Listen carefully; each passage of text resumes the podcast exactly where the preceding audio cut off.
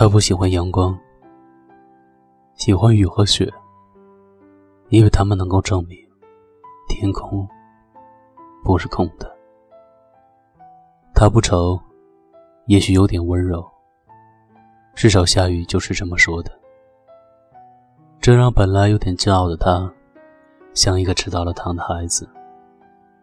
他渴望自己能够有一次童话般的爱情，即使没有童话里王子和公主从此过上了幸福生活的完美结局，即使可能要他带着伤痕浪迹天涯，甚至这注定是一个只有遗憾作为主旋律的悲剧，他也心甘如饴。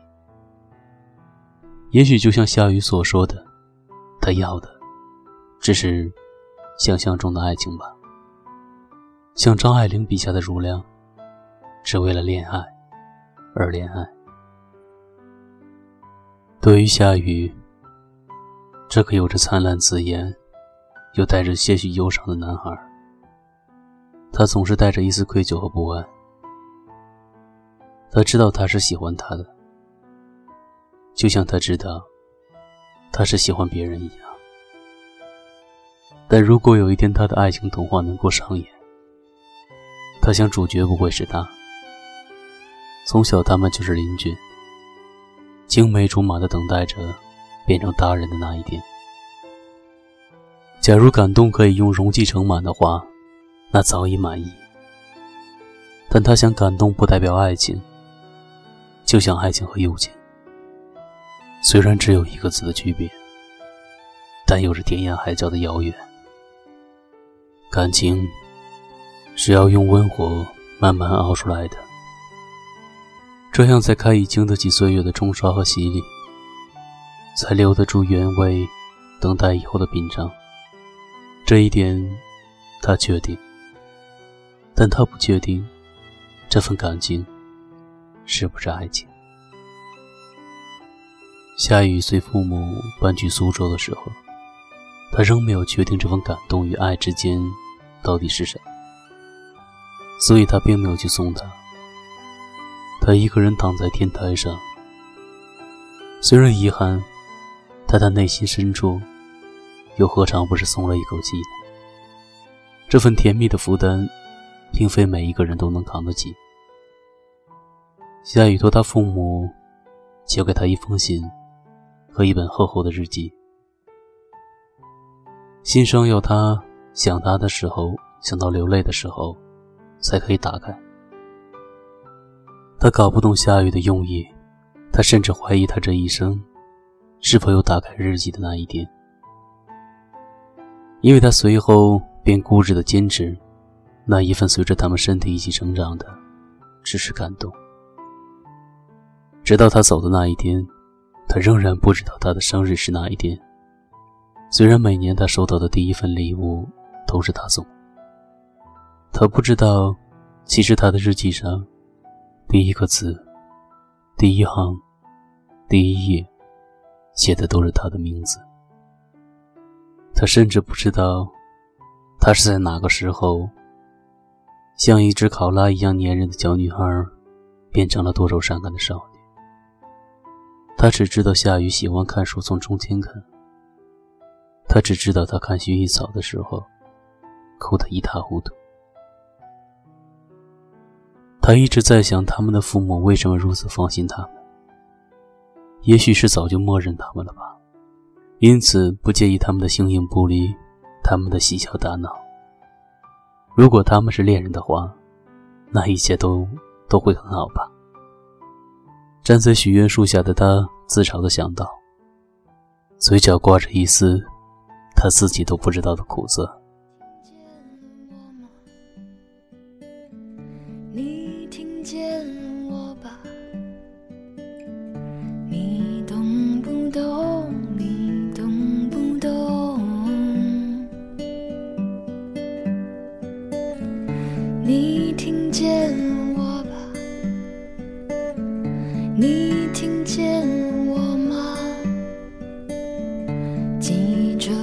我笨拙地说话。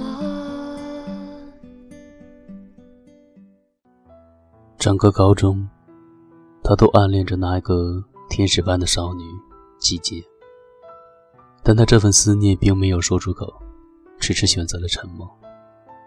一方面，因为追他的人多到需要排队；一方面，距离产生美，人鬼自知，知难而退的道理，他还是懂的。不过最重要的是，和他穿一条裤子，玩到大的死党，沉默早已认定。季节就是他的那根肋骨，大有此生非君不娶的气势。真情告白，大胆示爱，加一轮又一轮的情书攻势，就差没像那个浪漫至极的法国人一样，在情人节用三辆马车塞满着珍珠与玫瑰送给季节。屡战屡败，屡败屡战，当真可歌可泣。感人肺腑，激励了无数正在为爱情奋斗而没有结果的可怜虫们。他将这场爱情攻坚战演绎的几乎凄婉，而他只用了“感觉”两个字，就判了他的死刑。他为爱情放弃了尊严，在所有人面前扮演小丑的角色，不断希望，不断失望，不断绝望。只有他知道，在他强颜欢笑的背后，有着多少的落寞与心酸。刻骨的思念带来刻骨的痛，让他这一生都不再相信所谓今时所知，今时未开。不是怪他太无情，也不是怪他太痴情。爱情本就没有谁对谁错，它就像两个人在喝酒，伤得越深的。往往是那一个喝得越多的人。虽然说上帝总是先让我们找错几个人，再找到幸福，好让我感谢他。但我想问一问他，为什么在沉默爱情的天平上放了那么多，仍不青睐他？他第一次写情书是替沉默写给季节的。他第一次喝醉。是在一个草坪上陪着沉默。他第一次看到一个人哭得如此悲伤，那流不出眼泪的哽咽，是他无语的苦涩和无法诉说的心伤。最后，沉默转学去了另一所城市。临走的时候，让他好好照顾季节。他红着眼，连一句祝福都没有来得及说，沉默就已经消失在了车站人海中。他想言语这个时候沉默的放手，是对季节最大的温柔吧。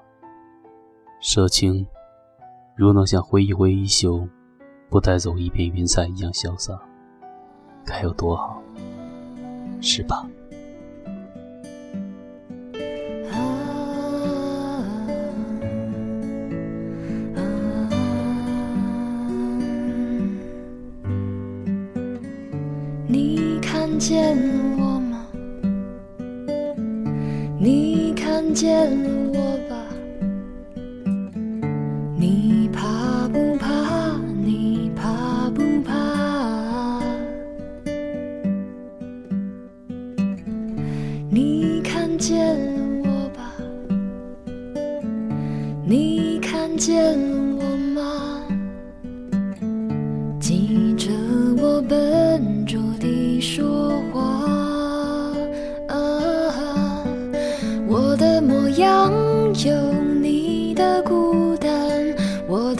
光有你的方向，顺其自然，以后再也不会遗憾。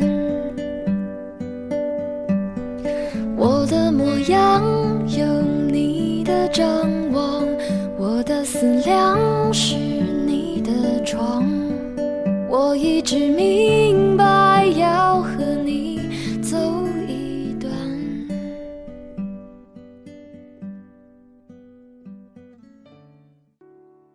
季节喜欢把他当弟弟一样看待，这算是对他近水楼台先得月的一种安慰吧。他会在课上老师眼皮底下给他写诗填词，当他的挡箭牌，为他赶走一批又一批的苍蝇。在他诉苦的时候，做弟弟的他必须洗耳恭听。年少轻狂的他，喜欢庄子“天地与我并生，万物与我为存”那种深入骨髓的狂妄。一切只是想让他知道他的不一般，因为他知道，遇见他，平凡是一种错误。在爱情面前，一切桀骜。或坚强，或固执的生人、凡人、庸人，都显得那么的温顺，那么的温柔，那么的无助。梵高低下了原本在世俗中高傲的头，普希金用生命为爱情赠送。周王宁负天下人，不负妲己；周幽王烽火戏诸侯，只为博褒姒一笑。他每天都会用手机给他发一篇诗经，本来三百六十篇，恰好三百六十天，而他却只发了三百五十九篇，因为他知道，情人节的那一天，他没有资格将妖刀发给他，他只是把写着那张妖刀的纸叠成了一只小纸船，小心翼翼地放入了水里。看着他一点点的从窈窕淑女、君子好逑，到蒹葭苍苍、白露为霜，在字里行间，他将思念颠来倒去的想了无数遍。他觉得这个样子已经很好了，能够这么静的看着他笑，无所顾忌的看着他黛眉轻蹙。虽然不能伸手为他拨去几缕垂在脸庞的调皮发丝，虽然并不能把自己的肩膀给他依靠，但有与他相识、相知、相交的他，已经很满足了。真的，相恋只是偶尔冒出来的念头而已，可以忽略不计。高考结束后，他便再没有了他的消息。后来听说他考到了福建。对此，他并没有太多的伤感。也许是从一开始就被这段感情界定、划清了边线的缘故吧。但他想，他是确实喜欢他的。他独自拖着行李，踏入了这所钱塘江畔的大学。室友都是浙江人，属于很好相处的那一类，加上志同道合，不到一天就打成了一片。当他们知道他还是单身贵族以后，便开始一个劲儿的灌输“反正闲着也是闲着，不如谈恋爱”的小资思想。他怀着一份憧憬在等待，等待有着无伴的丁香为他盛开。诗人白朗宁说过：“他望了他一眼，他对他回眸一笑，生命突然苏醒。”有一天。和室友在回到宿舍的路上，他发现了一个特别的女孩。虽然没有像李延年唱的那样“一顾情人城，再顾情人国”，但她如水晶般晶莹剔透的眼神，让他有一种灵动的气息。在他的眼中，他就像是一个在人间迷了路的精灵。原本对一见钟情嗤之以鼻的他。当时就有一种用自己的左手砍掉了自己右手的感觉，不知道是缘分还是上天捉弄，室友竟然认识他，他当然是欣喜的接受了这一份馈赠，当然包括他的名字和手机号码。他给他发了一条短信，一口一口的吃着水晶之恋果冻，希望能一口一口的吃掉你的忧愁。很多话没有说出口，因为以前你总喜欢把我当成你的弟弟。现在是否有人为你写诗？是否有人为你背诵《诗经》？他回了一条：“对不起，你发作了。”他很幸福，真是一个善良的孩子。那时的他，就把他当成了季节。说出自己曾经不敢说出口的话，字里行间流淌的都是真情。只是不知道为什么，他并没有把下雨说给他听。他告诉他，最喜欢水晶，有着干净的纯洁和明亮的清影，不惹一丝尘埃。他告诉他，关于十三个十三水晶头骨的来历。他还告诉他以前关于季节的一些故事。他就慢慢的听着他说，耐心的安慰，就像是一个很要好的朋友。你经过了我吗？就改变了我吧。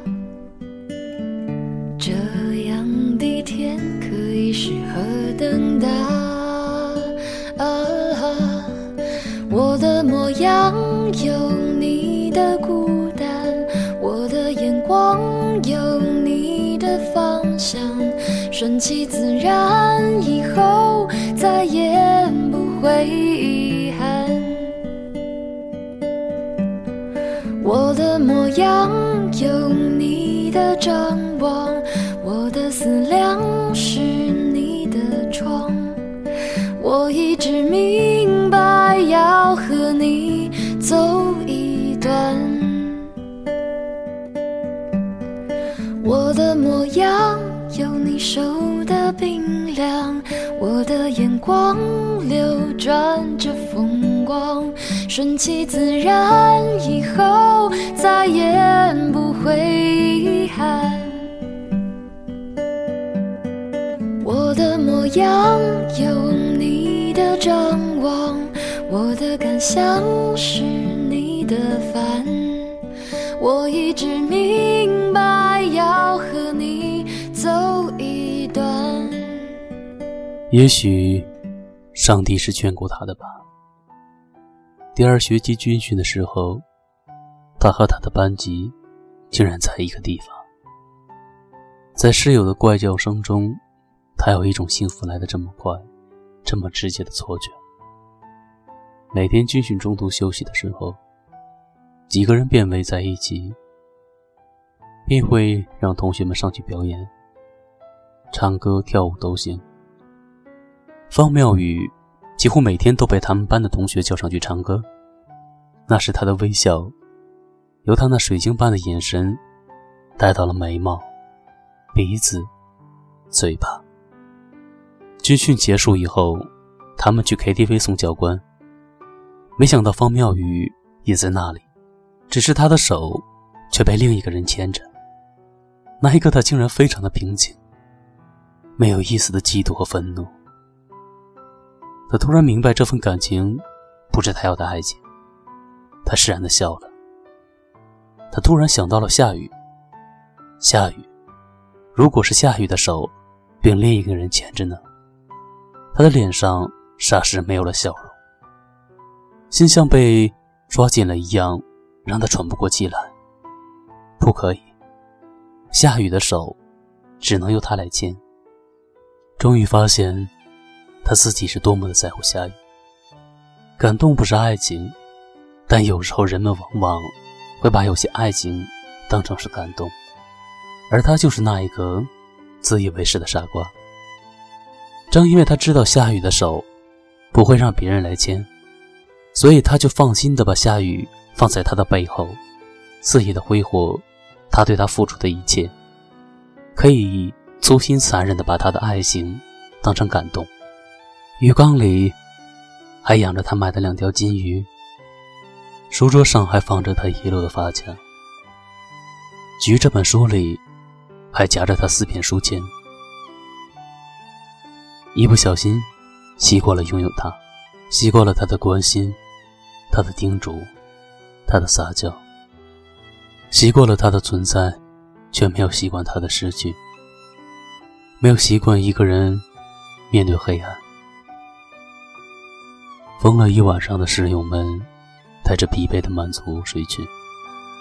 晕染的灯光下，他用虔诚和心酸打开了夏雨的日记。第一页写着：“是不是一定要痛彻心扉？”才能记住爱情的味道，是不是非要深入骨髓的眷恋，才可以称之为爱情。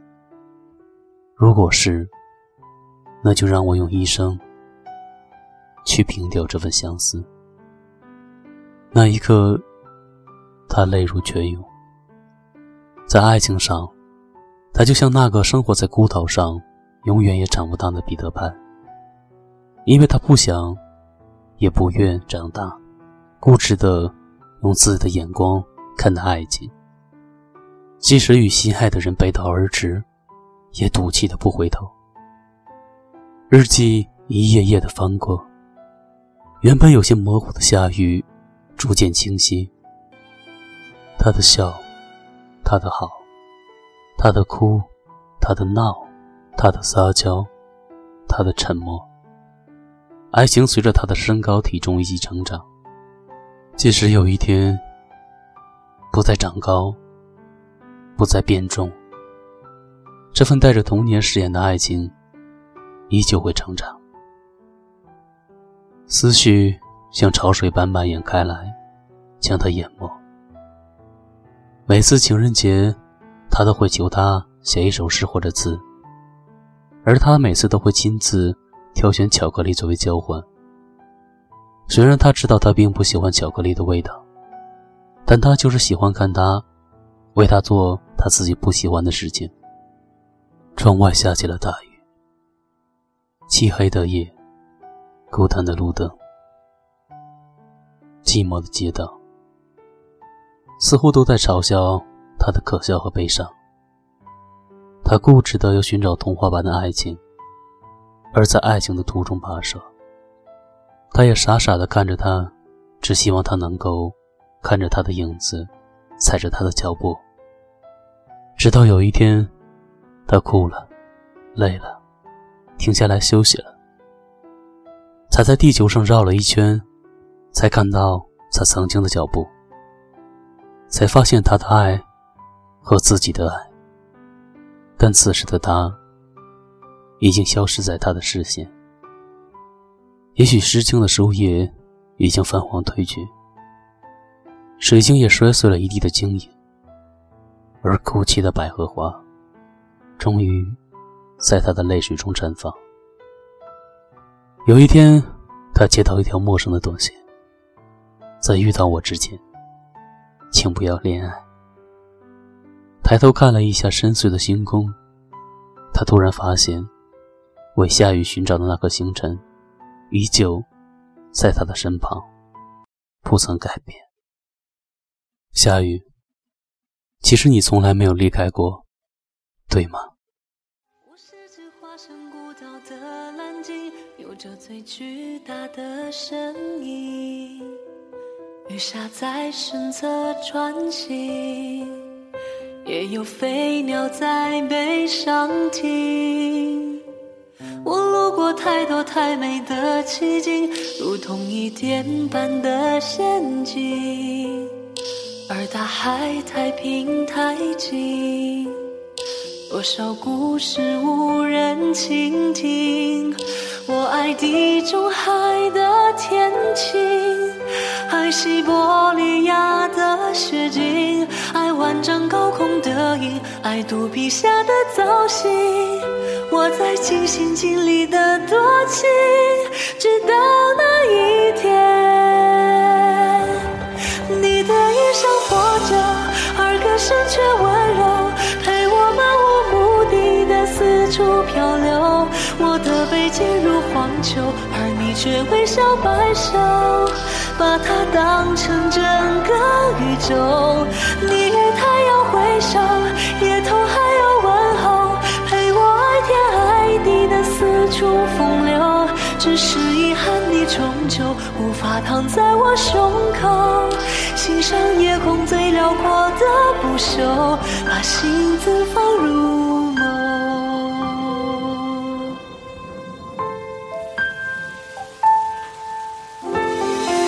我是只化身孤岛的蓝鲸，有着最巨大的身影。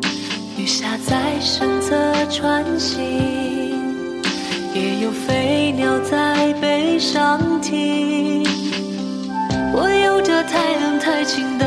天性，对天上的他动过情，而云朵太远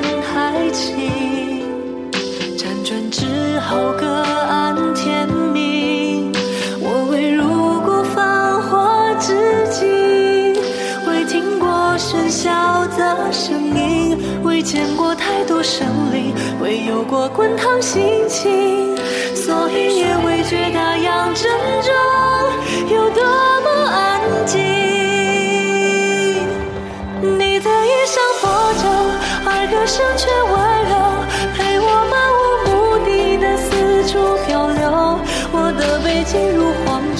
而你却微笑摆手，把它当成整个宇宙。你与太阳挥手，夜空还有问候，陪我爱天爱地的四处风流。只是遗憾，你终究无法躺在我胸口，欣赏夜空